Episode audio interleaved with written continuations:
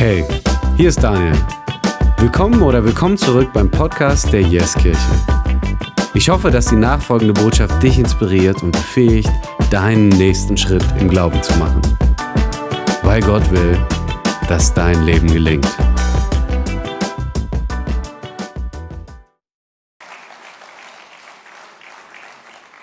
Von mir nun auch einen wunderschönen guten Abend. Ich freue mich, es ist eine Ehre für mich, hier die letzte Predigt des Jahres halten zu dürfen, mit euch nochmal ein bisschen das letzte Jahr Revue passieren lassen, aber auch genauso auf das neue Jahr zu blicken. Silvester ist da immer eine sehr spannende Zeit. Was für ein Jahr liegt hinter uns, oder? Ein krasses Jahr. Wir haben die Corona-Pandemie besiegt, endlich. Ähm, viel Gutes ist gelaufen. Wir haben viel auch Niederschläge erlebt. Wir haben äh, Kriege erlebt. Hamas hat Israel angegriffen. In der Ukraine geht der Krieg immer noch weiter. Wir haben Hochwasser jetzt ganz vor kurzem viel Hochwasser erlebt. Aber ähm, ich möchte natürlich mit Gutem schließen. Ähm, zum Beispiel, die Deutschland ist Basketball-Weltmeister geworden. Ich, vielleicht haben es die meisten noch gar nicht mitbekommen. Ähm, ist auch was Schönes. Und der VfB ist jetzt seit langer Zeit mal wieder eine der besten Mannschaften in Deutschland. Ähm, es muss hervorgehoben werden, es kommt nicht so oft vor. Aber haben es endlich mal wieder geschafft. Und wir haben viel erlebt dieses Jahr, wenn du jetzt einfach nochmal das Jahr Revue passieren lässt. Ihr habt heute Abend sicherlich auch nochmal Zeit dafür, um einfach darüber nachzudenken, was war Gutes, wofür können wir dankbar sein. Das ist auch sehr schön, darüber nachzudenken, was ist passiert, was, ähm, was haben wir für Höhen und Tiefen. Ich glaube, das hat jeder von uns erlebt, Höhen und Tiefen. Manche haben Menschen verloren, Menschen sind gegangen, aber eine Sache, glaube ich, haben wir alle erlebt. Gott ist niemals gegangen. Gott ist immer da gewesen bei uns, egal ob wir es gefühlt haben oder nicht. Aber ich bin mir ganz sicher, daher, falls du gerade eben das momentan nicht so fühlst, darf ich es dir heute Abend sagen, Gott ist niemals gegangen. Auf keinem Schritt, keine Sekunde. Und das liegt auch wieder vor uns im neuen Jahr, dass Gott immer bei uns ist. Ich glaube, das hat auch die Jahreslosung von diesem Jahr richtig gut ausgedrückt. Wer kann es doch auswendig? Genau, ihr habt es ihr abgelesen, ja. Aber die, die schlau sind, die wussten schon, wo sie jetzt hinblicken müssen. Du bist ein Gott, der mich sieht. Ganz genau. Was für eine Verheißung, dass wir da wirklich ähm, immer wieder das erleben konnten. Ich habe es erlebt dass ich gemerkt habe, wow, Gott sieht mich in Arbeitsplatzwechseln, in allen möglichen. Gott ist einer, der mich sieht und ab morgen wird es eine neue Jahreslosung geben. Und ich liebe es immer wieder, wenn wir einfach auf die Jahreslosungen blicken, wenn wir damit drauf schauen können. Dieses Jahr, ich glaube, die Worte haben viele von uns begleitet. Und für das neue Jahr, ich habe sie euch mitgebracht, die heißt, alles, was ihr tut, geschehe in Liebe. 1. Korinther 16, Vers 14. Gott, ich danke dir für dieses Wort. Ich danke dir, dass du uns ähm, das auch heute wieder auf unser Herz schreiben möchtest. Und ich bete, dass unsere Herzen jetzt offen sind, dass das, was du uns sagen möchtest durch dieses Wort, dass ähm, du es uns heute lernst, dass wir ähm, das in unserem Herzen tragen können, das ganze neue Jahr lang, dass du sprichst, auch heute Abend durch mich. Jesus, danke dafür. Amen. Das Schöne an dem Vers ist, der ist schön kurz, den kann man sich gut merken. Und ich liebe es, solche Sachen einfach auch gleich auswendig zu lernen. Daher ähm, der letzte Vers, ich glaube, viele konnten den auch auswendig. Und ähm, ich sehe hier auch ein paar Kinder noch in den Reihen und auch die hinten mit rumrennen. Die Kinder werden jetzt auch im nächsten Jahr übrigens jeden Monat ein Bibelvers auswendig lernen. Nächsten Sonntag geht's los, ihr könnt schon gespannt sein.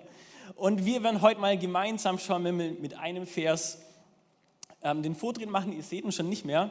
Habt ihr euch schon gemerkt? Okay? Wir versuchen es mal gemeinsam.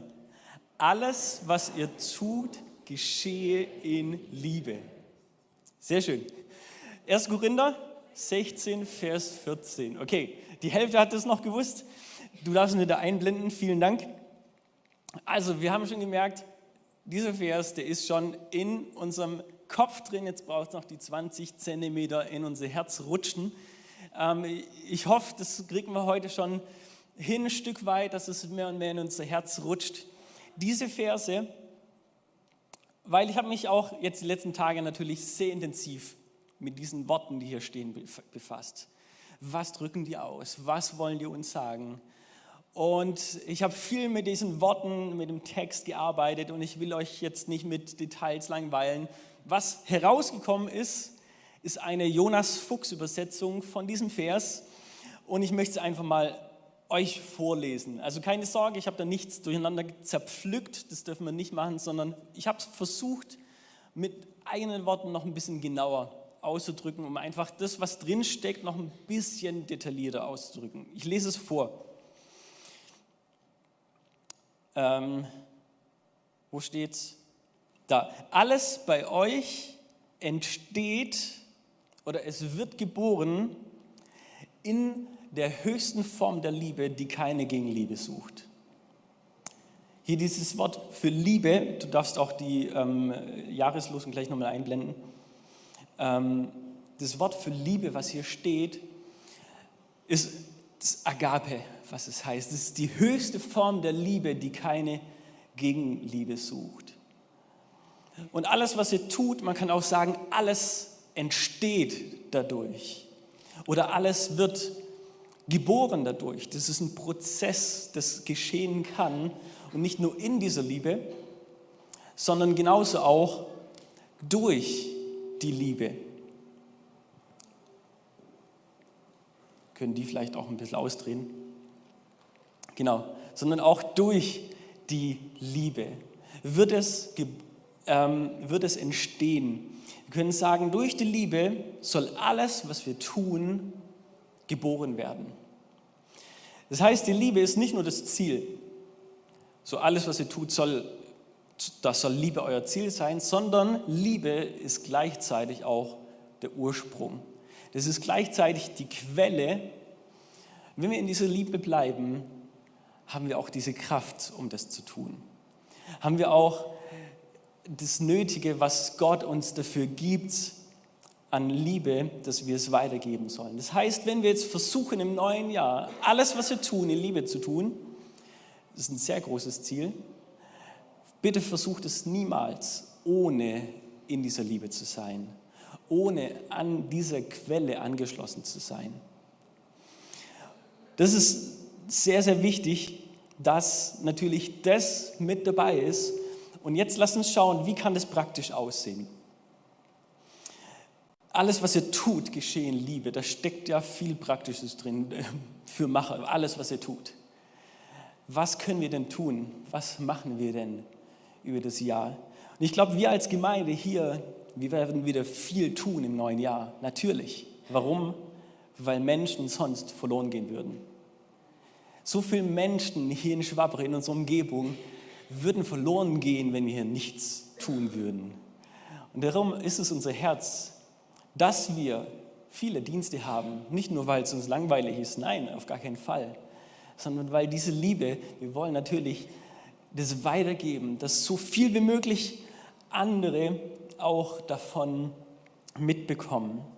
Und ich weiß nicht, wo du deine Gaben einbringst, damit Menschen von Gott mitbekommen. Ich bin im Kinderbereich tätig, da bringe ich gerade eben meine Gaben hauptsächlich mit ein.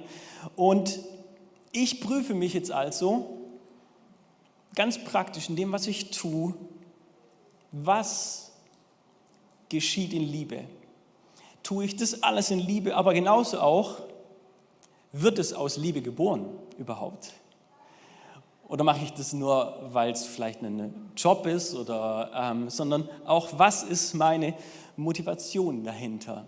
Ich behaupte mal, jeder, der im Kinderbereich mitarbeitet, das ist jetzt einfach mal mein Bereich, ich nehme es als Beispiel, ähm, jeder, der da mitarbeitet, ist damit reingegangen, weil er sagt, ich liebe Kinder.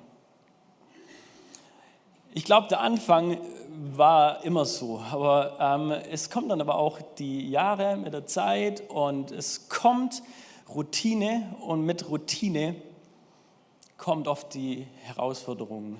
So Kinder gehen einen vielleicht auf den Senkel und man merkt, es ist doch nicht alles so rosig und man hat vielleicht angefangen mit einem Dienst an Kinder und hört auf, man erledigt einen Kinderdienst. Großer Unterschied. Man erledigt nur noch diesen Job.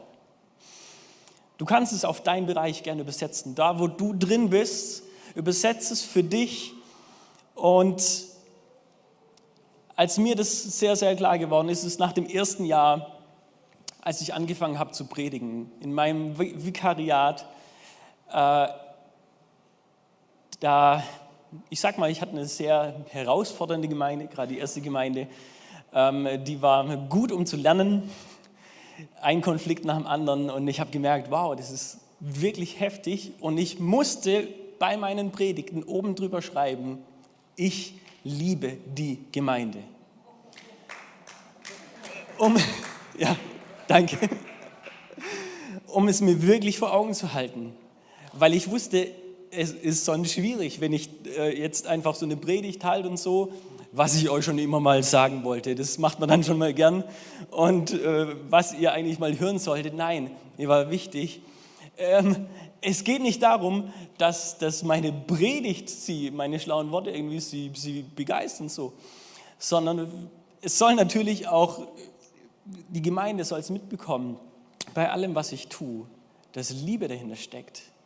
Johannes 13, 35 heißt es nicht, an eure, euren Predigten wird die Welt erkennen, dass ihr meine Jünger seid. Oder an euren Diensten, an allem, was ihr tut. Sondern an eurer Liebe wird die Welt erkennen, dass ihr meine Jünger seid. Und in meiner zweiten Gemeinde, wo ich dann war in Regensburg, ähm, bin ich mal einem Mann begegnet nach dem Gottesdienst. Ich habe ihn mir angesprochen und er hat sich vorgestellt, er ist eigentlich fast nie im Gottesdienst. Ähm, ich weiß auch nicht, warum er plötzlich da war. Und er ist Influencer. Ihr wisst schon, früher war es eine Krankheit, heute ist es ein Beruf. Und ähm, also Influencer, der heißt, der hat tausende Follower, Nachfolger auf irgendwelchen sozialen Medien. Er war schon so semi-bekannt und der hat auf jeden Fall schon viel erlebt. Also der war schon viel unterwegs, hier und dort. Und er hat, ja, wie gesagt, viel erlebt. Und er hat gesagt, er ist hier in diese Gemeinde gekommen, hat sich einfach hingesetzt, hat mit niemand gesprochen und einfach, er war da und hat im Lobpreis zugehört und hat gesagt, also er hat einfach gespürt, so eine Atmosphäre von einem Angenommensein von so einer Liebe, die er vorher noch nie gekannt hat, noch nie gespürt hat. Er hat gespürt, irgendwie, das ist zu Hause hier. War zum ersten Mal da, sonst nie in Gottesdiensten unterwegs. Genau, das ist Hammer, weil, weil wir merken, das ist jetzt nicht aus uns heraus.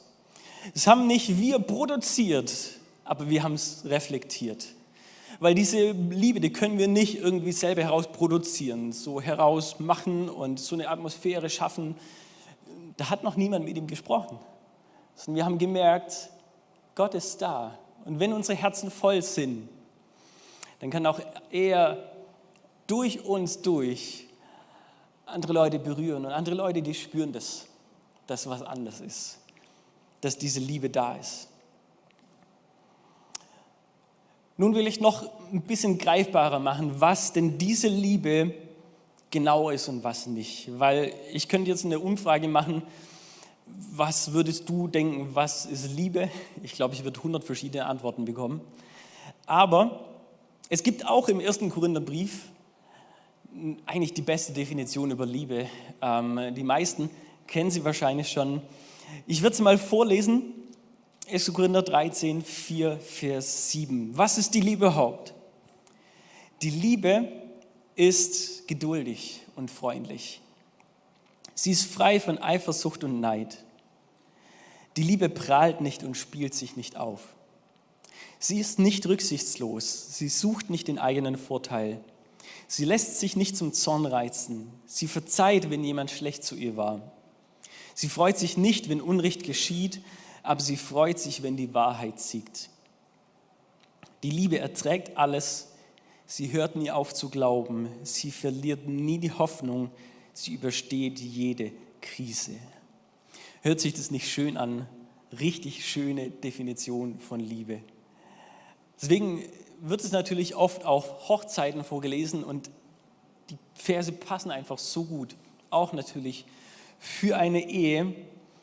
Aber wenn wir sie uns diese Verse mal unter der Lupe anschauen, merken wir, die Verse hören sich nicht nur gut an, sondern wenn wir sie anwenden, verändern sie uns sogar zu einem richtig positiven Leben. Und ihr seht hier, da hat es viele Aspekte. Ich möchte die einmal kurz im Einzelnen miteinander durchgehen. Und wenn du willst, darfst du auch gern mitschreiben, das, was dich anspricht. Es sind verschiedene Gedanken. Nimm das mal mit, wo du sagst, okay, das möchte ich einfach gerade fürs neue Jahr, äh, vielleicht auch als Vorsatz nehmen, da drin möchte ich wachsen. Ähm, weil wer schreibt, der bleibt, finde ich immer ganz gut, da was dabei zu haben. Erstens, Liebe ist geduldig. Die schlimmsten Autofahrer vor mir fahren, wenn ich keine Geduld habe, wenn ich keine Zeit habe. Das ist erstaunlich, oder? Gerade wenn ich keine Zeit habe, zufällig dann fahren die langsamsten Leute vor mir. Wenn man so drüber nachdenkt, fällt einem schon auf, okay, da ist irgendwas falsch wahrscheinlich. Ähm, ich glaube, ähm, wenn ich keine Zeit habe, hat sich nicht mein Umfeld geändert, sondern ich selbst habe mich, mich geändert. Meine Wahrnehmung ist anders. Andere Leute tun vielleicht mehr Fehler, wenn ich keine Geduld habe. Wenn ich keine Geduld habe, dann ist es als allererstes an mir, dass ich was dran ändere und nicht zuerst schaue, okay, was, was kann mein Umfeld alles ändern. Die Liebe ist freundlich. Eine Definition von freundlich ist, wir lieben Menschen mehr, als dass wir Regeln lieben. Wir lieben Menschen mehr, als dass wir Regeln lieben. Als Jesus mal gefragt wurde, was ist denn das höchste und wichtigste Gebot? Er hat gesagt, lieb Gott und lieb Menschen, kurz gefasst. Und ich würde mal behaupten, Gott zu lieben ist schon relativ einfach. Also die Gnade und Barmherzigkeit in Person zu lieben, die unendliche, bedingungslose Liebe für uns hat, äh, das ist schon eigentlich relativ einfach. Viel schwieriger, viel herausfordernder wird es dann mit Menschen zu lieben, die nicht so sind wie du. Klammer auf zum Glück, die auch nicht so sind wie du. Die auch anders sind, die vielleicht auch Fehler haben, ähm, aber ich habe gemerkt, wenn wir das wertschätzen, was auch anders ist, kann es doch auch oft zur Ergänzung sein und wird uns selber zum Positiven sein. Liebe ist frei von Eifersucht und Neid. Das sind beides Werkzeuge des Teufels. Er möchte damit Beziehungen zerstören. Bei Eifersucht und Neid wenn du das kennst, dann ist es total wichtig zu verstehen, wenn jemand anders gesegnet ist, ist es nicht dein Fluch. Wenn jemand anders befördert wird, ist es nicht deine Degradierung. Wenn jemand anders geheilt wird, heißt es nicht, dass du ewig krank sein musst. Denn eigentlich ist es wichtig zu schauen, was Gott bei einem tut, das kann er auch bei jemand anders tun. Das kann er vielleicht auch bei dir tun. Das heißt, wenn jemand anders gesegnet ist, wie gehen wir dann ran? Lass es uns feiern. Lass uns mit ihm freuen, dass es jemand anders gut geht. Das ist das Gegenteil von Eifersucht und Neid. Ich glaube, wenn hier was Negatives steht, lass uns das, den Gegensatz dagegen setzen. Den Gegensatz dagegen setzen, sehr schöner Satz. Ja, denn ja, weil Eifersucht zerstört dich. Das zerstört nicht unbedingt den anderen, vielleicht nur eure Beziehung, aber hauptsächlich zerfrisst dich selbst. Die Liebe prahlt nicht. Das ist Stolz. Stolz zerstört genauso. Stolz zerstört. Stolz sitzt da mit verschränkten Armen und sagt, oh, wann ist die Predigt endlich vorbei? Wann ist der Gottesdienst endlich vorbei? Und ähm, könnte ich doch irgendwie viel besser dies und das. Stolz sitzt so da. Und es hängt sehr zusammen eigentlich auch mit dem nächsten Punkt. Ähm, Liebe ist nicht rücksichtslos. Wenn ich rücksichtig bin, dann kann ich aus jedem Gespräch was mitnehmen. Kann ich, egal mit wem ich bin, kann ich immer was mitnehmen. Aber stolze Menschen, die haben schon oft ein Vorurteil. Wissen schon vorher, wie der tickt, haben schon nur einen Satz gehört und denken, ach ja, Schublade auf, Schublade zu. Das ist rücksichtslos. Liebe sucht nicht den eigenen Vorteil. Kleiner Tipp, willst du ein einsames Leben, dann leben Leben, das sich um dich selbst dreht. Liebe sucht nicht den eigenen Vorteil. Ich war früher ja Lobpreispastor und ich habe so oft gehört, immer wieder, also der Lobpreis hat mir heute nicht so gefallen. Ich gesagt, okay, ähm, tut mir leid, das war eigentlich auch gar nicht so gedacht, dass der Lobpreis für dich gedacht war. Eigentlich war der Lobpreis schon für Gott gedacht. Ähm, das, ähm, wir hatten jetzt nicht vor, das nach dir auszurichten, sondern wäre vielleicht schon eigentlich ganz gut beim nächsten Mal, wenn du mit dabei bist im Lobpreis, dass wir den gemeinsam zu Gott bringen. Liebe sucht nicht den eigenen Vorteil. Es geht nicht immer um uns, was wir daraus haben, sondern ähm, natürlich ist es schön, wenn meine Lieblingslieder gesungen werden. Natürlich singe ich da am liebsten mit. Das ist doch herrlich. Ja, aber wenn es nicht ist, lass uns mal schauen, was ist denn der Vorteil von anderen? Was kann ich dazu beitragen? Wie schön wäre das? Die Liebe lässt sich nicht zum Zorn reizen. Das passiert, wenn unsere Gefühle Entscheidungen treffen. Und das kann ich überhaupt nicht empfehlen. Lass niemals deine Gefühle Entscheidungen treffen. Mein Sohn ist jetzt 15 Monate alt. Das ist eine wunderbare Zeit, wo ständig irgendein Zahn kommt. Meistens irgendwo nachts und du schläfst und willst schlafen, brauchst einen Schlaf und es kommt nur ein lauter Schrei und äh, manchmal eine Stunde ist dann plötzlich wieder weg und ich kann euch sagen, ich fühle in dem Moment keine Liebe. Mein Gefühl ist dabei null. Und ich habe ganz oft Zeiten gerade eben, wo ich lernen darf, nicht nach meinen Gefühlen Entscheidungen zu treffen. Das wäre bitter. Sondern da darf ich immer wieder neu lernen, ich muss Entscheidungen treffen, einfach, okay, was ist das Beste jetzt gerade eben? Ähm, und meine Gefühle hinten anstellen, weil genau das ist auch Liebe. Liebe ist nicht als allererstes ein Gefühl. Liebe ist so oft eine Entscheidung. Ich möchte es auch noch kurz vergleichen. Ähm, diese Gefühle kann man auch gut vergleichen mit einem Drehzahlmesser. Jeder kennt es beim Auto. Ähm, Drehzahlmesser geht nach oben und irgendwann, wenn er zu hoch ist, was musst du machen? Du musst schalten. Okay, wenn deine Gefühle ausschlagen, wenn deine Gefühle steigen, was musst du machen? Du musst schalten. Ganz einfach. Dafür sind Gefühle da. Du weißt, du musst eine Entscheidung treffen. Du musst was anderes tun. Du musst deinen Weg jetzt gerade eben wahrscheinlich verändern, sonst, äh, wenn du dann dauerhaft auf 6000 Umdrehungen fährst, dein Leben, vielleicht fährt es auch gleich gegen die Wand. Liebe verzeiht. Schönste daran ist, dass als allererstes Gott uns verziehen hat. Und genau das ist ja auch mit der Liebe. Wir lieben Gott, weil Gott uns zuerst geliebt hat. Wir können verzeihen, weil Gott uns zuerst verziehen hat und wie viel er uns verziehen hat. Das ist so viel, so viel können wir anderen gar nicht mehr vergeben. Das ist so viel mehr. Und darum, wenn Gott uns unsere ganze Schuld schon vergeben hat, das soll ein Beispiel sein, sagt Jesus selber, das soll ein Beispiel sein, wie sehr wir einander vergeben sollen. Liebe verzeiht, wenn jemand schlecht zu ihr war. Sie freut sich nicht, wenn Unrecht geschieht, aber sie freut sich, wenn die Wahrheit siegt. Yes. Wahrheit ist immer oder sollte immer gepaart sein mit Liebe. Diese beiden, ich empfehle es immer in Kombination.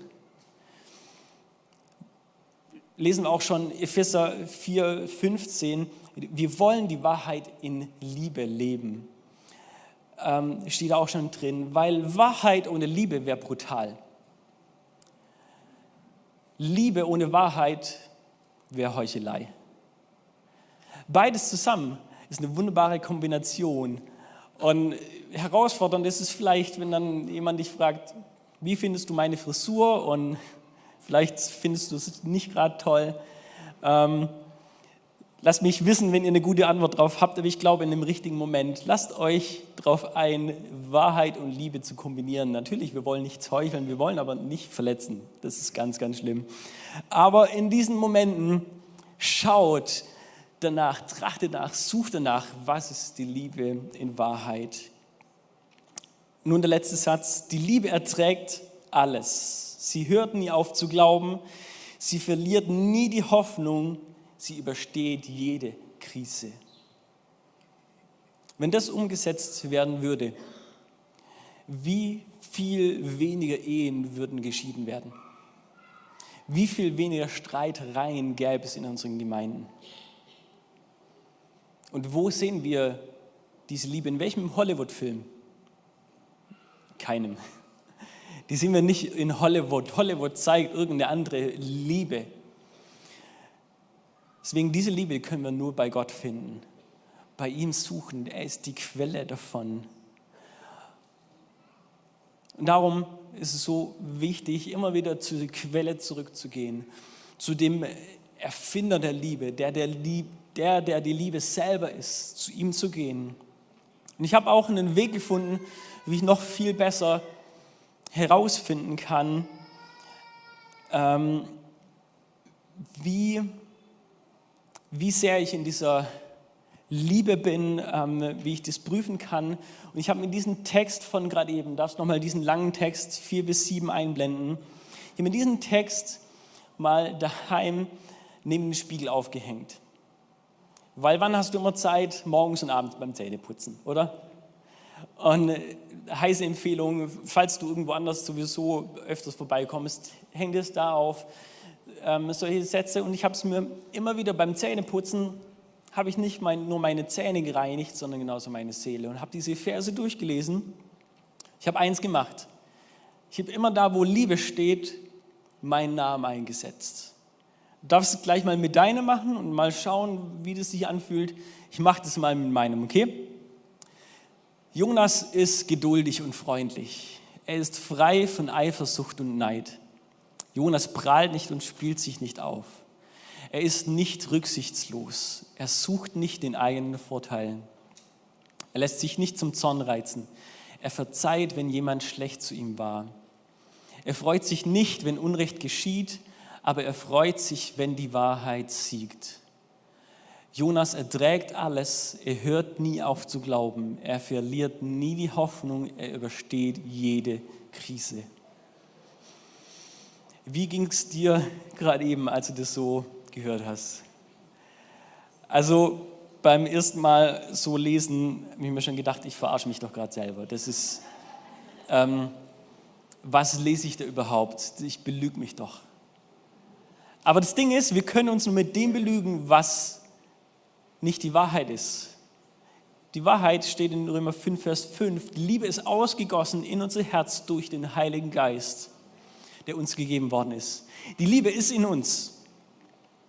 Okay, es ist an uns dran, sie rauszulassen, umzusetzen, aber sie ist in uns. Das ist die Wahrheit. Das ist keine Verarschung, dass wir schauen, dass wir uns an diesen Versen prüfen war das heute dran? War das heute vielleicht in meinem Alltag dran? Und Wir werden jetzt gleich eine Zeit im Lobpreis haben zusammen, wo wir genau das prüfen können. In welchen Punkten leben wir gerade eben, in welchen nicht. Und ich möchte dich ermutigen, such dir einen Punkt raus. Ich glaube, wenn wir zu viel vorhaben, werden wir auch wieder schnell enttäuscht. Such dir heute mal einen Punkt raus, was dich heute am meisten angesprochen hat. Bewege es gleich im Lobpreis wenn wir danach noch eine Zeit des Abendmahls haben, wo wir dafür beten können. Aber nimm das jetzt für dich, für deine Reflexion. Und ich möchte hier einen Doppelpunkt machen. Die Predigt ist hier nicht vorbei, sondern jetzt geht sie eigentlich erst richtig los. Nach diesem Lied, wir wollen das Abendmahl feiern. Wir werden das ein bisschen anders feiern wie sonst. Deswegen, wenn das gleich ausgeteilt wird, dann wirst du ähm, das Brot und einen Becher bekommen und halt es erstmal in deiner Hand. Ich werde gleich nochmal nach dem Lied nach vorne kommen und dann erklären, was wir damit machen. Aber so wünsche ich euch erstmal eine gute Zeit in dem nächsten Lied, das zu reflektieren.